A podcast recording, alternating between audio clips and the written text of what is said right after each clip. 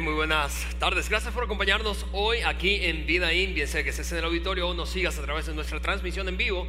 Te mandamos un saludo desde aquí, desde el norte de México. Estamos culminando esta serie eh, que con la que arrancamos este año durante este primer mes, en enero, eh, de cuatro domingos. Ese es el cuarto de, eh, domingo de esta serie que hemos llamado Tomando la responsabilidad de tu vida, tomando la responsabilidad de tu vida. Y si no has estado aquí en alguno de los domingos o varios domingos por alguna razón o es primera vez que nos ves o escuchas este podcast, voy a animarte a escuchar el podcast de los, los el audio en nuestro canal de podcast de los mensajes anteriores. De esa manera vas a tener un panorama muchísimo más claro eh, acerca de lo que trató la serie domingo tras domingo. Pero en resumen, la serie ha girado en torno a una pregunta principal, una pregunta principal y es esta, ¿estoy asumiendo la responsabilidad por mi vida? Luego nosotros hemos hecho una pausa como ejercicio y nos hemos hecho esta segunda pregunta, ¿de veras? ¿De veras estoy asumiendo la responsabilidad por mi vida? ¿De veras? Y esa segunda pregunta nos la hemos hecho después, seguido de esta, eh, porque... Porque no es verdad que la irresponsabilidad es muy difícil verla en el espejo, es muchísimo más fácil verla en otras personas. Ver el comportamiento irresponsable de un grupo de personas o de cierto individuo es muchísimo más fácil que reconocer que nosotros no estamos siendo responsables en algún momento de nuestra vida o en alguna circunstancia en particular. Es, es, difícil, todos creemos que estamos siendo responsables, es una naturaleza humana, si eres tú, así soy yo. Pero por eso hemos, nos, nos, hemos animado mutuamente a hacernos esa pregunta, de veras, de veras, porque la irresponsabilidad es difícil de verla en el espejo. Y nos hemos hecho esa pregunta al mismo tiempo en varios niveles de nuestra vida, debido a que mi responsabilidad eventualmente, eventualmente se convierte en la responsabilidad de alguien más. ¿Por qué eso es así? Porque la irresponsabilidad no es un asunto aislado, es decir, no existe tal cosa como, pues es mi rollo y nada más, eso no le afecta a nadie más, no tiene que ver con nadie más. No, no, no, no, al contrario, la irresponsabilidad tiene una naturaleza colectiva. Tiene una naturaleza colectiva. Y en resumen, eso es lo que hemos dicho hasta ahora. Además, este tema, no sé si coincides con nosotros, y yo en el primer domingo de la serie te decía que quise compartirlo, quise que, lo escucharas de un latino, ¿sí? De un compatriota tuyo y no de un gringo, ¿verdad? ¿Por qué? De un gringo refiriéndome a Juan. ¿Por qué? Porque es, es un asunto anticultural en América Latina, ¿no es cierto? Es anticultural si lo piensas bien, si revisas bien, el, patrón de comportamiento, por ejemplo, de los gobiernos latinos y de los partidos políticos en general de América Latina, es, es un patrón que alimenta el comportamiento irresponsable, es un patrón asistencialista. Es decir, todos nuestros programas sociales, no tengo nada en contra de ayudar a alguien, pero todos nuestros programas sociales en algún sentido estimulan el comportamiento irresponsable. No pasa nada, yo te ayudo dicen los partidos políticos, sobre todo en campaña, ¿no es cierto? Así que es, es, anticultural, no, es, es un asunto que cotidianamente tú y yo, al que tú y yo estamos expuestos, es, es realmente lo contrario. Constantemente estamos expuestos a mensajes que estimulan, que premian, que recompensan la o el comportamiento irresponsable, la irresponsabilidad. Ahora, hoy quiero terminar la serie desafiándote probablemente de una manera distinta. Y es que quiero utilizar una frase honestamente intuitiva desde mi punto de vista que tú y yo aprendimos siendo muy niños. Nosotros siendo niños la usamos, nuestros hijos la usan, nuestros nietos la usarán, que los que tienen nietos, los nietos ya la están usando, y así por cada generación. Es una frase sumamente intuitiva que utilizamos cada vez que nos enfrentamos a una situación en la que no nos vemos favorecidos. Es decir, algo no salió como esperábamos, recibimos menos porción de algo, un regalo más pequeño, una cantidad mm, disminuida, eh, no recibimos la misma cantidad de oportunidades que otro y utilizamos una frase. A ver, ¿cuál es esa frase? Déjame ayudarte a completarla. No es justo, exactamente, no es justo.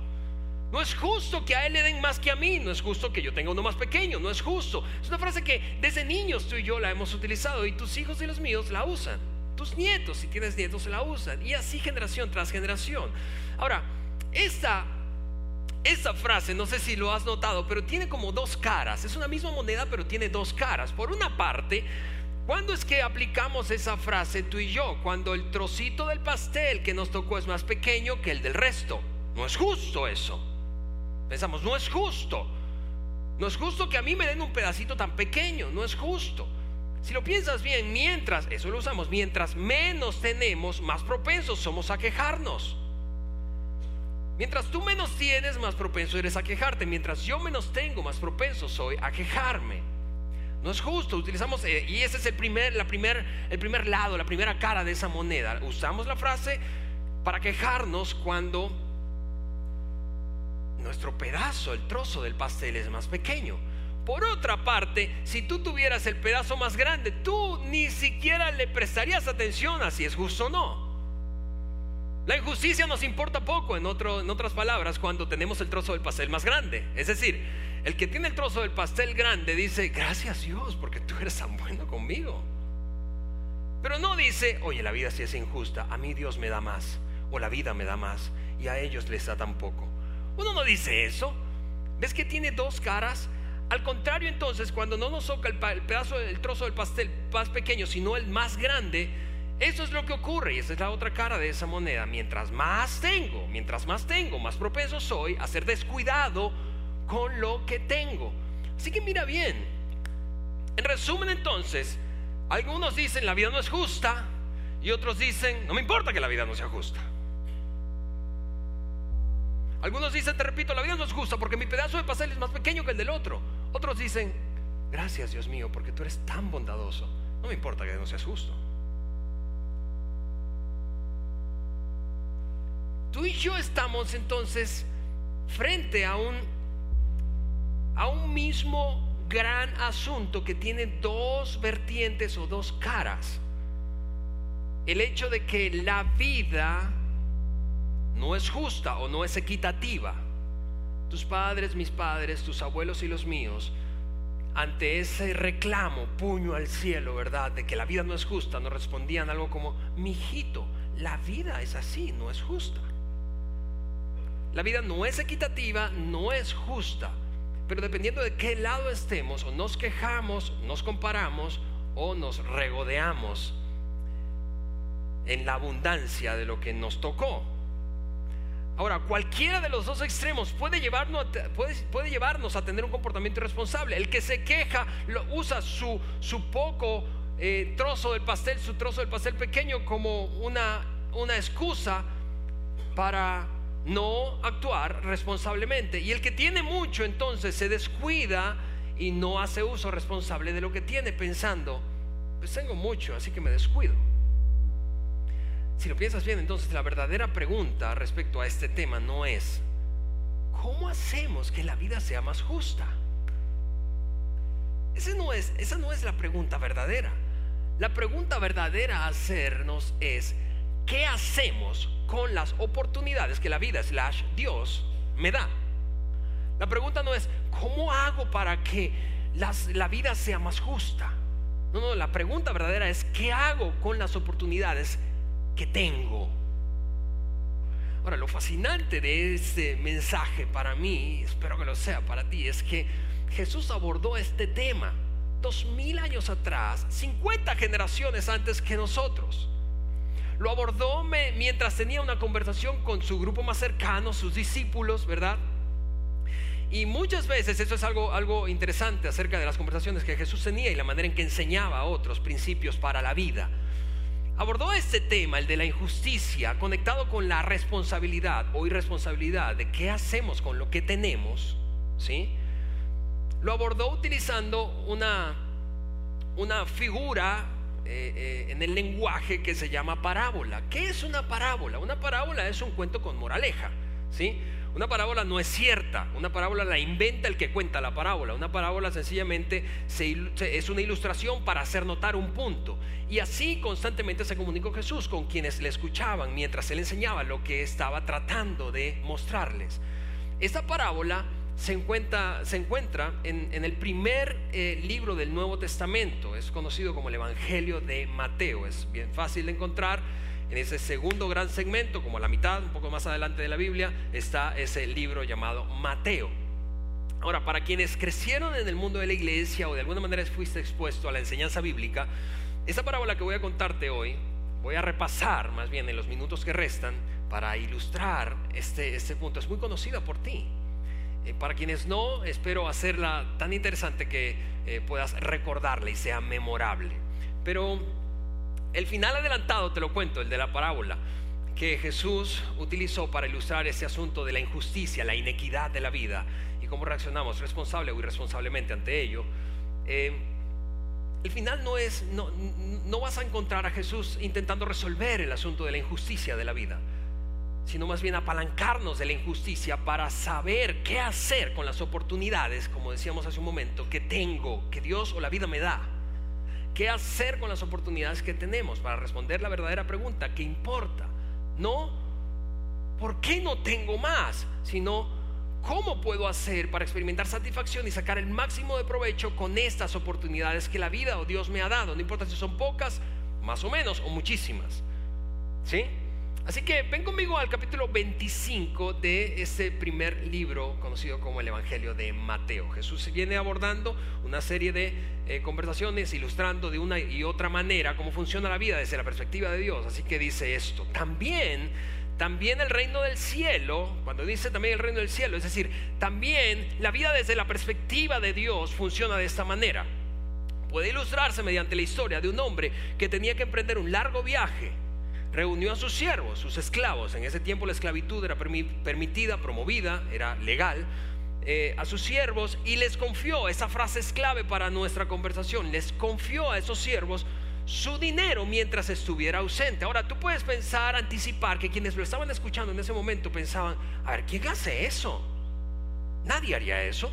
Si yo tuviera un montón de dinero, yo no se lo dejaría a unos esclavos. A ver, a ver, a ver, recuerda, es una parábola está inventada. Solo está utilizándola para hacer notar un punto. Es una parábola, no es cierto lo que está contando. La inventó. Así que continúa esa parábola diciendo lo siguiente. Lo dividió en proporción a las capacidades de cada uno, de cada uno de los siervos. Al primero le dio cinco bolsas de plata. Ahora déjame hacer una pausa porque por eso tengo yo esto aquí. Imagina que al primero le dio cinco bolsas. Aquí hay cinco bolsas llenas de plata. Ahora, quienes conocen esa parábola, la han escuchado en el pasado o leído, te decía, quienes están acostumbrados o han estado habituados a escuchar, leer la Biblia o las enseñanzas bíblicas, probablemente tú has eh, conocido esta parábola con una frase diferente a bolsas, cinco bolsas. Aquí tú has escuchado la palabra talentos, talentos, ¿sí? Lo que probablemente no sabíamos es que un talento es una unidad de medida monetaria, una unidad de medida monetaria que se usaba en aquella época. Una unidad de medida monetaria equivalente más o menos a qué en ese tiempo y la cultura donde se enseñó en el Israel antiguo del siglo I. Equivalente a más o menos 20 años de salario. Déjame repetirte eso. Un talento era más o menos el equivalente a 20 años de salario. En una jornada normal de salario, 20 años. Esa unidad llamada talento podía ser aplicada a plata o a oro, a cualquiera de las dos. Ahora, por eso es que los traductores de la versión bíblica que estoy usando hoy, que es la nueva traducción viviente, decidieron utilizar bolsas de plata, ¿sí? Para ilustrar esa unidad de medida. Ahora, ¿cómo sería eso cuando lo trasladas al siglo XXI aquí en nuestro país, en México? No sé en el de ustedes si nos están viendo en otro país, pero aquí sería más o menos el equivalente a un millón y medio de pesos mexicanos una bolsa de estas. Así que eh, Jesús dice, imagina entonces un hombre que es, tiene bastante dinero y decide emprender un largo viaje y en ese, tras, tras esa decisión llama a sus siervos, sus esclavos y les dice, a tres de ellos, vas a ver, ahora mismo estamos leyendo el primero, pero son tres en total, a ti voy a entregarte cinco bolsas de plata, llenas de plata. Es decir, un millón y medio de pesos multiplicado por cinco es siete millones y medio de pesos o más o menos su equivalente. Decido entregarte cinco bolsas. Sigue diciendo ese pasaje, al segundo, dos bolsas. Y aquí tengo dos bolsas llenas de plata, es decir, más o menos 3 millones de pesos. Y al último le dio una bolsa. Aquí tengo una bolsa. Y luego se fue de viaje. Ahora, y ahí seguramente los oyentes, incluso tú, tú estás pensando, pero eso no es justo. ¿Por qué a uno le da 5, 7 millones y medio, a uno le da 3 millones de pesos y a uno le da un millón y medio? Es una parábola. Recuerda, está inventando. No es cierto, solo está ilustrando un asunto. El siervo que recibió entonces las cinco bolsas comenzó a invertir el dinero y ganó cinco más. En otras palabras, este hombre multiplicó el dinero que le entregó en sus manos, de tal forma que al cabo de un tiempo ya tenía 15 millones de pesos consigo. Ahora, ¿por qué el amo se va y decide entregar eso a estos siervos o esclavos? porque tiene la expectativa de que lo administren. No, no, no, no, le entrega ese dinero a ellos solo para que lo guarden o para que se beneficien ellos mismos, sino para que lo administren tal como si fuera el mismo dueño quien estuviera usando el dinero. Así que el primero como que entendió muy bien el mensaje y multiplicó, te digo, duplicó esa cantidad al punto de ya no tener cinco bolsas, sino diez, en otras palabras, unos 15 millones de pesos. El que tenía las dos bolsas de plata, también salió a trabajar y ganó dos más. Así que ese hombre dijo, muy bien, me entregaron dos, tal vez no sean tantas como el otro, pero voy a echarle ganas y multiplicar ese dinero al punto de que llegó a tener cuatro bolsas, es decir, unos seis millones de pesos aproximadamente. Hasta ahora no me pierden, ¿verdad? Con la matemática. ¿No? Muy bien. Pero el siervo que recibió una sola bolsa, cavó un hoyo en la tierra y allí escondió el dinero de su amo. En ese momento, te repito, los escuchas, los que están escuchando ahí a Jesús enseñar probablemente están diciendo, pero ¿quién hace eso? ¿Quién hace eso? ¿Quién rayo, a quién, a quién rayo se le ocurre que el lugar más seguro para guardar un millón y medio de pesos es cavando un hoyo en la tierra? está inventando. Solo quiere ilustrar un punto, es una parábola. Así que repasando, al primero le dio cinco bolsas, siete millones y medio, lo convirtió en 15, al segundo le dio 3 millones, dos bolsas, lo convirtió en 6. Y el último, en vez de hacer algo productivo con eso, lo cavó un hoyo y enterró. ¿Por qué? Porque ya vas a ver el por qué en unos momentos más. Y aquí viene una frase, una frase y honestamente el versículo más importante desde mi punto de vista de esa parábola es el 29. Dice esto, después de mucho tiempo, mucho tiempo, tú puedes traducir esto para entenderlo y darle muchísimo más énfasis, porque no puedo colocar suficiente énfasis a este versículo. Es algo como, después de mucho, mucho, mucho, muchísimo tiempo, después de mucho tiempo, el amo regresó de su viaje y los llamó para que rindieran cuentas clave, rindieran cuentas de cómo habían usado su dinero. ¿Qué significaba rendir cuentas? A ver, ¿qué hiciste con el dinero que te di? ¿Cómo lo administraste? Al final de cuentas, ¿qué tienes en las manos para regresarme? Rendir cuentas, eso no te pertenece. A pesar de que en algún momento pudo parecer que yo no iba a regresar, aquí estoy, el dinero recuerda, no es tuyo, es mío y te lo entregué para que lo administraras, no para que me lo guardara sencillamente o para tu propio beneficio. Es mi dinero. Aquí estoy y ahora necesito que rindamos, que rindas cuentas de la responsabilidad que te entregué. El siervo entonces, al cual había confiado cinco bolsas de plata, se presentó con cinco más y dijo, amo, Usted me dio cinco bolsas de plata para invertir y he ganado cinco más. En otras palabras, el siervo al que se le entregaron cinco bolsas no podía esperar prácticamente el momento en el que su amo regresara para rendir cuentas porque estaba tan ansioso, contento de poder decir, reproduje lo que me entregaste en mis, en mis manos y aquí está, eso te pertenece. El amo lo llenó de elogios y le dijo, bien hecho mi buen siervo fiel, ha sido fiel en administrar esta, administrar esta pequeña cantidad. A ver, alguien estaba ayer escuchando la parábola y dijo, a ver, a ver, a ver, no es una pequeña cantidad, son siete millones y medio de pesos. ¿Quién diría que es una pequeña cantidad? Paciencia, es una parábola, un invento. lo estás contando para ilustrar un gran asunto. Has sido fiel en administrar esta pequeña cantidad. Así que ahora te daré muchas más responsabilidades. Ven a celebrar conmigo.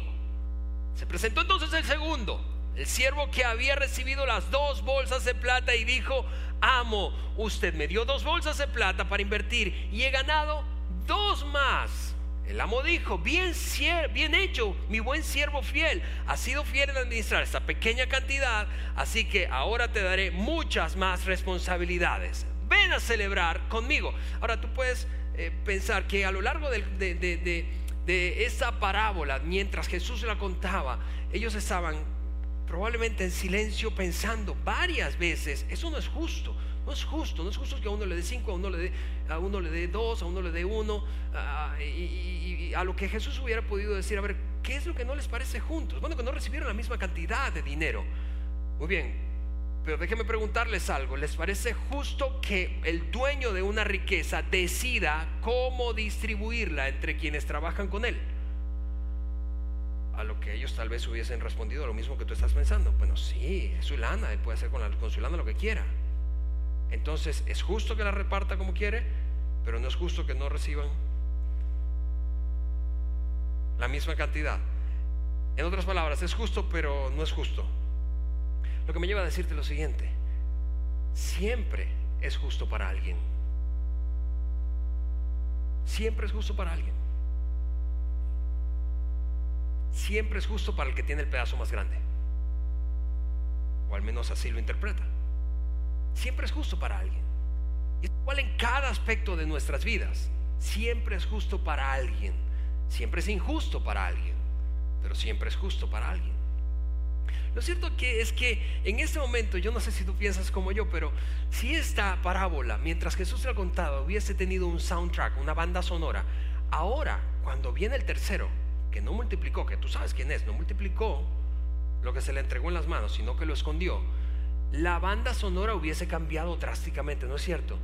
Hubiese entrado una banda, una música ahora mucho más lúgubre, tétrica, así como trágica. Ahí viene este que le va a ir como en feria. Y si tú hubieses sido ese último siervo, el que se le dio una y, y decidiste esconderla, aunque a nadie se le ocurriría eso, ¿verdad? Pero recuerda, es una parábola. Pero si tú hubieses sido ese último, tú hubieses pensado, ese hombre seguro está pensando, ¿por qué me pasaron a mí de tercero? ¿Por qué no me pasaron de primero? Me hubiesen pasado de primero, digo, la enterré y punto y me voy y, lo, y él se alegra con los otros dos. Pero ahora no hay manera en que yo salga ganando esta. Y aquí está el momento en el que viene, por último, ese siervo. Se presentó el siervo que tenía una sola bolsa de plata y dijo, amo, mira esto, es algo extraordinario porque es como desde el siglo primero una persona puede tener un comportamiento irresponsable y no solo eso, con aquello que se le entrega, sino que sutilmente le echa la culpa al otro. Porque si te vas a dar cuenta que este siervo sutilmente le echó la culpa a su amo, él dice, yo sabía que usted eh, era un hombre severo, que cosecha lo que no sembró y recoge las cosechas que no cultivó. Otras palabras, yo quiero que sepa que esto que ocurrió con esta bolsa de dinero que usted me entregó tiene mucho que ver con usted, mucho más que conmigo. Eh, es que usted, usted es intimidante. Usted es como, no sé, como el hijo perdido de Trump. usted es una cosa terrible. Yo, yo, la gente tiembla cuando está delante de usted. Tenía miedo entonces, tenía miedo de perder su dinero. Así que lo escondí en la tierra. Mire, aquí está su dinero. Y, chao. Porque si lo piensa bien, es, bronca suya. Eh, yo no hice más por usted. Porque, porque usted es muy duro, usted es, es, muy difícil trabajar con usted, uno no sabe cómo complacerlo. ¿Has tenido jefes así? No, es que yo, yo, yo no sé por dónde entrarle. Pero el amo le respondió siervo perverso y perezoso. Ahora déjame traducirte esta palabra, ¿sí? En, el significado bíblico original, más bien una traducción más exacta al español sería inútil. Siervo inútil y perezoso. En otras palabras, vamos, si tú sabías cómo era yo, debiste hacer algo diferente. Porque en vez de hacer esto, esto que a lo que tu pereza te condujo, tu flojera te condujo, de tomar la salida más fácil y echarme la bronca a mí, debiste hacer algo distinto. Si sabías que cosechaba lo que no sembré y recogía lo que no cultivé, ¿por qué? ¿Por qué no depositaste mi dinero en el banco? Al menos hubiera podido obtener algún interés de él. Entonces, aquí hay, una, hay una, un giro drástico, otro giro drástico en esa parábola. Entonces el amo ordenó, quítenle el dinero a este siervo y dénselo al que tiene 10 bolsas de plata. Y ahí estamos tentados a decir, pero no es justo. ¿Por qué? Peor hubiese sido, hay, hay, un escenario peor, que el tipo se hubiese malgastado la lana y no le diera nada. Al menos te devolvió la misma, el mismo. Este es, este es y aquí llega un momento culminante de la historia mientras Jesús lo contaba. Y es que él, terminó diciendo, a los que usan bien lo que se les da, se les dará aún más y tendrán en abundancia. Pero a los que no hacen nada, se les quitará aún lo poco que tienen. Déjame interpretar eso para efectos de la serie que estamos culminando hoy. A los que se nos entregan oportunidades a los que se nos entregan responsabilidades en nuestras manos. Y actuamos responsablemente, se nos darán más responsabilidades. Y lo contrario también es cierto, a los que no los que no actuamos con responsabilidad, de acuerdo a lo que recibimos en términos de oportunidades, tiempo, esfuerzo, dinero, lo que sea que tengamos en las manos, aún lo que tenemos se nos quitará. Y esa es el siguiente versículo, esa manera que termina la parábola, creo que incluso de una manera un poco abrupta. Ahora bien, dice, arrojen este siervo inútil a la oscuridad de afuera, donde habrá llanto y rechinar de dientes. Ahora yo quiero subrayar esa, esa, esa última frase, porque es una frase que adoran los predicadores y allí habrá llanto y rechinar de dientes. Arrepiéntete porque en el infierno es donde habrá llanto y rechinar de dientes. Si tú haces esto, esto y esto, te salvas. Pero si no haces esto, esto y esto, te salvas. Pero ese no es el punto de la, de la parábola. De hecho, si revisas el Nuevo Testamento, en la mayoría de los casos en los que Jesús utilizó esa frase, llanto y rechinar de dientes, incluso en el Nuevo Testamento entero, tú piensas, por ejemplo, en el momento en que si Tal vez has escuchado esto. Un hombre llamado Esteban en el libro de los Hechos fue apedreado luego de lanzarse un discurso sumamente confrontador contra todo el pueblo. Y dice, dice el, escritor del libro de los Hechos que estaban allí algunos de los líderes, religiosos de la época, no llorando porque eran hombrecitos, ¿verdad? Pero rechinando los dientes. ¿Y qué terminaron haciendo? Apedreándolo hasta la muerte. Es decir, esto no ilustra el infierno. Lo que está ilustrando básicamente es una experiencia muy frustrante. Esa, esa, experiencia que tú y yo hemos vivido de frustración, de impotencia, de, oh, ¿por qué no hice eso? ¿No es cierto? ¿No es verdad que tú y yo en algunos momentos de la vida hemos experimentado esa misma sensación de frustración e impotencia en donde rechinamos los dientes? En otras palabras, este amo repartió su riqueza a tres hombres en diferentes cantidades, lo que puede parecer injusto y en efecto lo es, porque la vida es injusta y no es equitativa.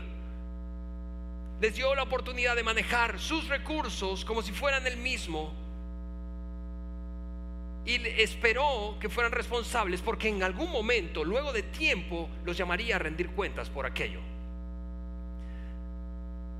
Y ese último que fue flojo, que fue muy cómodo, que se intimidó con el tipo de jefe que tenía, por la razón que haya sido, y actuó con temor y escondió eso que estaba en sus manos sin hacer nada al respecto, por lo tanto actuando irresponsablemente y utilizando la excusa de la escasez como el argumento para su irresponsabilidad.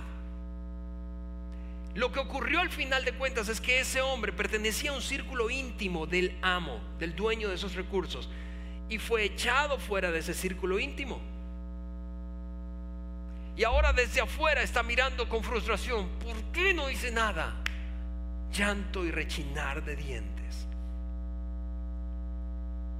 Ahora, ese es el asunto que quiero ilustrar con esta parábola para nuestra serie. Vamos amigos, todos nosotros recibimos una cantidad inequitativa de oportunidades y todos daremos cuenta de lo que hicimos con ella. Todos recibimos, tú y yo recibimos una cantidad inequitativa, no es igual. Tú tienes una cantidad de dones, de habilidades, de destrezas, de oportunidades, de dinero, de recursos, de relaciones, diferente a las mías, diferente a la persona a la que tienes al lado, detrás o delante de ti. Pero todos recibimos, todos recibimos cierta cantidad, así como en esta parábola, ¿sí? Todos recibimos cierta cantidad, algunos mucho, otros más o menos, otros poco. Pero no solo eso, sino que todos rendiremos cuenta de lo que hicimos con ellas. Y mira, déjame hablarte por un momento a ti que si estás aquí viéndonos por internet, si tú te consideras un seguidor de Jesús, en otras palabras, si tú crees lo que dice la Biblia y te esfuerzas por abrazar las enseñanzas de Jesucristo y ponerlas en práctica, eso es lo que tú y yo sabemos o debemos recordar. En algún momento, no, no puedo explicarte cabalmente cómo va a ser, pero en algún momento tú y yo nos tendremos que parar frente al que nos dio todos los talentos, las oportunidades, los recursos, las relaciones, los dones, nuestras habilidades y tendremos que dar cuenta por aquello que hicimos con eso que se nos dio. Es una promesa y es lo que ilustra este pasaje, entre otras cosas. Ahora, esa, esa es la cosa, es que tú y yo podemos aprovechar, apalancarnos de lo que aparentemente es injusto o realmente lo es, ese hecho de recibir diferentes cantidades de oportunidades, recursos, relaciones, dinero podemos en vez de quejarnos, apalancarnos de esa experiencia injusta para sacar al máximo provecho de eso que se nos fue entregado. Aquí creo que viene una pregunta sumamente lógica para ti y para mí. Y es, ¿qué estamos haciendo con lo que se nos ha dado? ¿Estamos aprovechando al máximo esas oportunidades, experiencias, recursos, dones, habilidades? relaciones. O sencillamente estamos, tú sabes, poniéndonos en alguno de estos, de estas posiciones, quejarnos porque tenemos muy poco, compararnos porque no tenemos tanto como, o descuidándonos y siendo, eh, haciendo mal uso de la abundancia que se nos entregó. Creo que la parábola ilustra el desafío que tenemos de negarnos a dar por sentado, dar por sentado, si te tocó mucho, sencillamente decir, bueno, Dios me, qué bueno, qué, bueno es Dios, gracias por tu bondad. Y no actuar responsablemente, entendiendo que eso no, no es solo para mi propio beneficio. Recuerda, lo que se le entregó a ese hombre de las cinco bolsas de dinero, los siete millones y medio de pesos de la parábola ilustrada por Jesús o contada por Jesús, no fue para su propio beneficio, lo que se esperaba es que lo administrara como si fuera el amo. ¿Vamos a dar por sentado lo que tenemos? O, vamos a excusarnos porque tenemos muy poco y entonces, no, yo no puedo hacer y cabo un hoyo, yo no puedo hacer porque yo no recibí tanto como.